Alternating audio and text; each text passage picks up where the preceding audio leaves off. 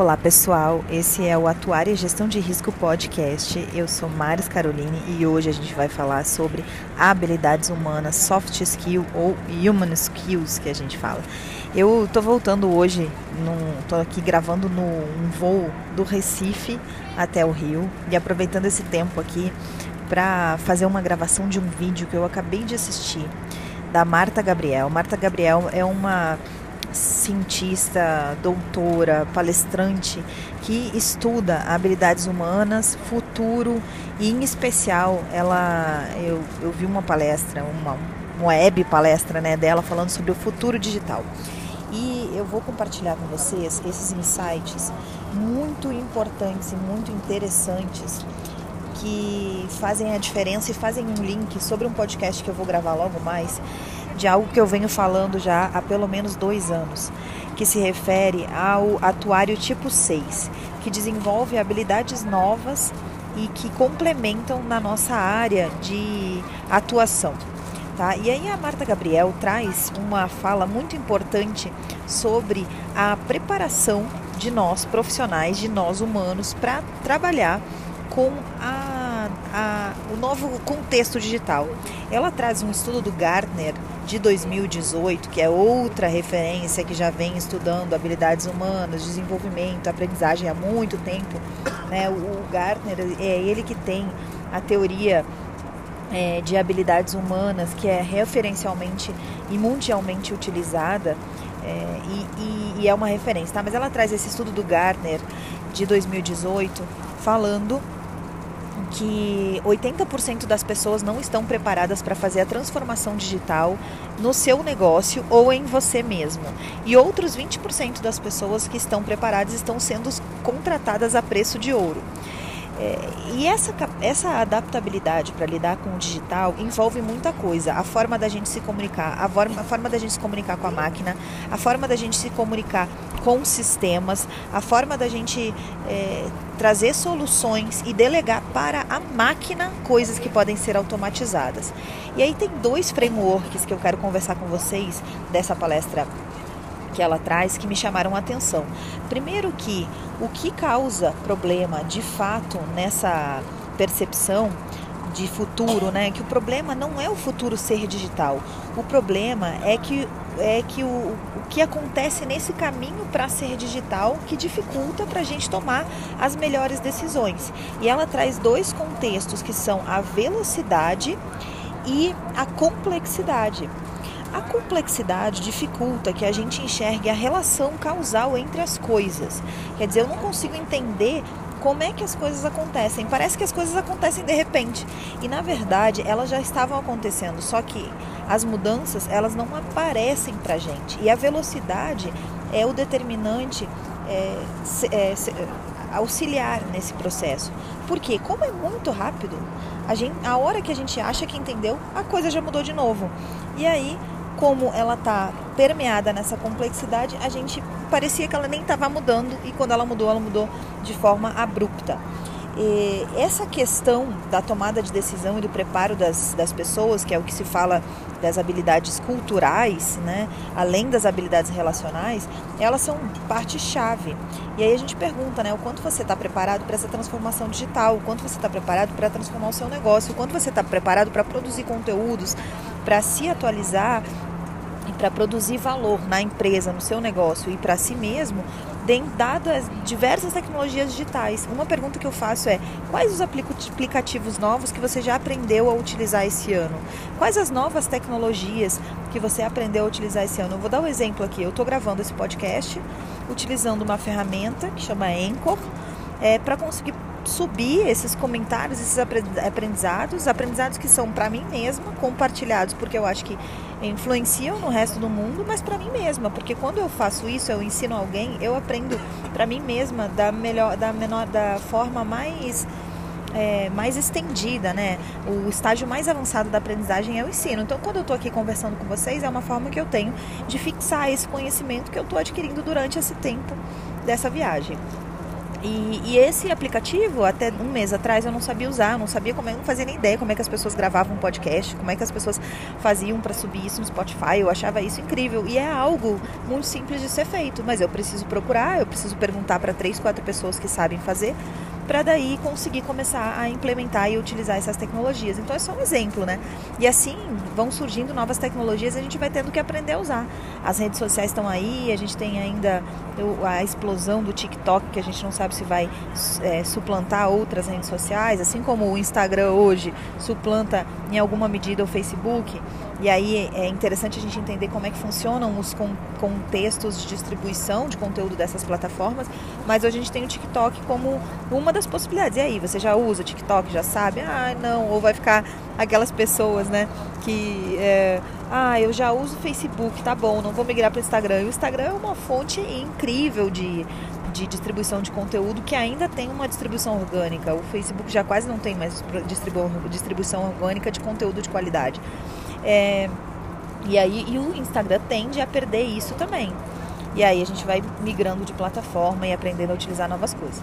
Mas enfim, vamos voltar para nosso framework aqui de habilidades que a Marta traz nessa palestra, que eu achei muito interessante. Eu poderia fazer um link direto com o que eu trago de atuário tipo 6. Então ela fala assim que as, que as habilidades importantes são, primeiro, adaptabilidade, não, não nessa, nessa ordem necessariamente, adaptabilidade, criatividade, colaboração, tecnossimbiose e resiliência. Adaptabilidade, por quê? Porque eu tenho que, as mudanças são cada vez mais rápidas, então eu tenho que ser capaz de me adaptar a elas.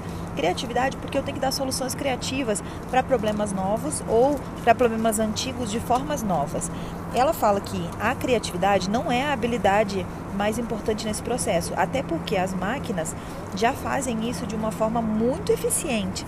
A criatividade, na, basicamente, é a capacidade de imaginar coisas que não foram combinadas anteriormente para dar a solução de um novo problema. A capacidade de imaginar é humana, mas a capacidade de combinar pode ser feita pela máquina. Logo, a máquina acaba podendo fazer uma forma criativa muito importante quando ela já tem frameworks de, de coisas para serem é, utilizadas nessa criação. E como a base de dados, o banco de informações, o banco de, de imagens, o banco de, de, de, alternativas de uma máquina pode ser muito maior do que o do ser humano, a máquina também tem um potencial criativo muito importante. Depois a colaboração, porque afinal a gente é que tem que ele é, conviver entre equipes, conviver entre máquinas e aí essa capacidade de gerar um ambiente de colaboração vai ser um diferencial em todos os negócios. E a tecnossimbiose, que é isso, é a gente ser capaz de utilizar as novas tecnologias de forma que eu delegue a ela grande, grande parte das atividades que podem ser feitas pela máquina. No, no framework do atuário tipo 6, uma das perguntas que eu gosto de fazer é o que você faz que a máquina não faz?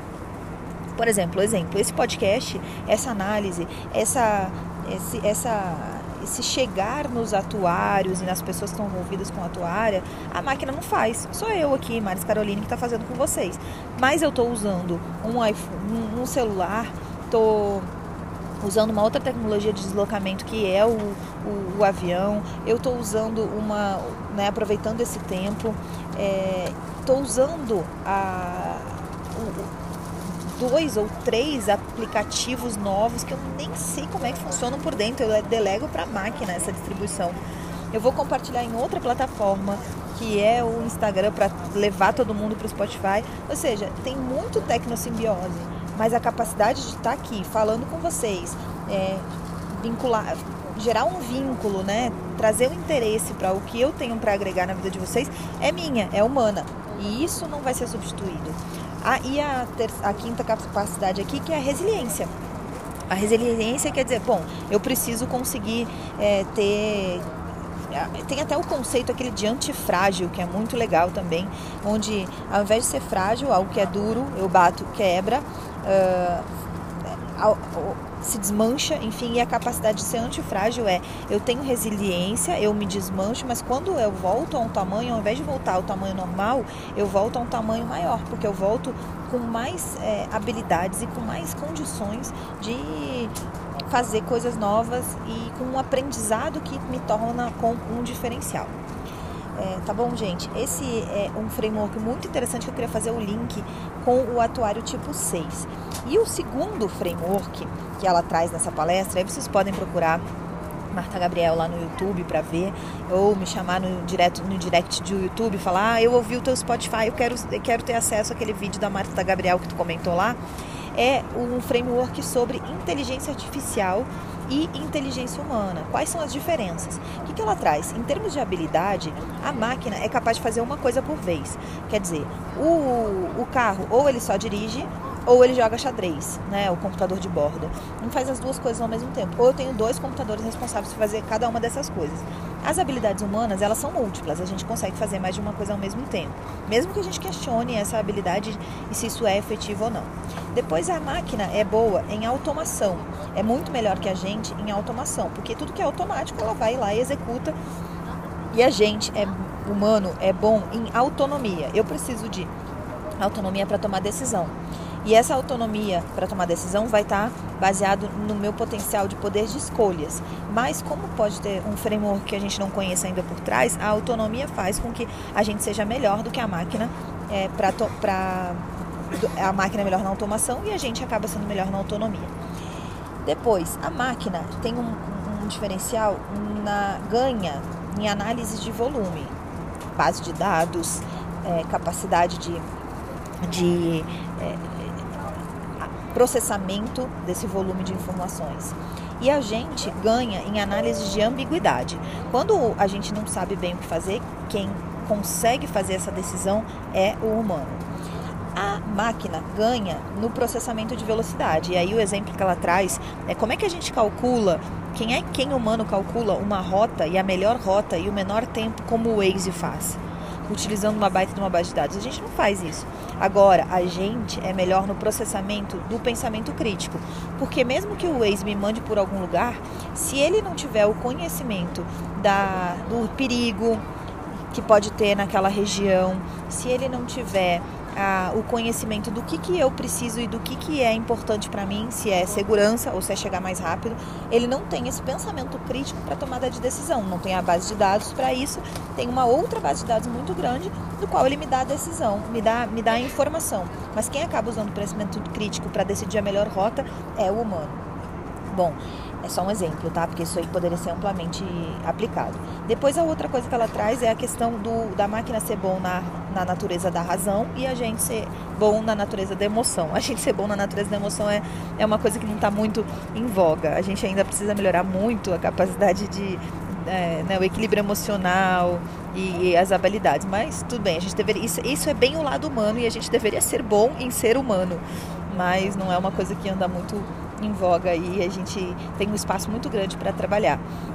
Uma das ferramentas que eu conheço para melhorar essa capacidade da emoção é o gerenciamento progressivo de comportamento inconveniente, que é um framework que a gente utiliza até no jiu-jitsu, por exemplo, tá? Eu gosto muito, trabalho com isso também, a gente, enfim, é, meu marido tem uma empresa que trabalha com essa parte e eu vejo a melhora no equilíbrio emocional e na capacidade de lidar com as suas emoções de quem tem esse, busca esse conhecimento e desenvolver essa habilidade através de GPCI, gerenciamento progressivo inconveniente, que é uma matéria com a qual meu sogro, Silvio Bering, trabalha, e uma matéria, e o jiu-jitsu, e essa matéria que é a qual meu marido Ian Bering trabalha.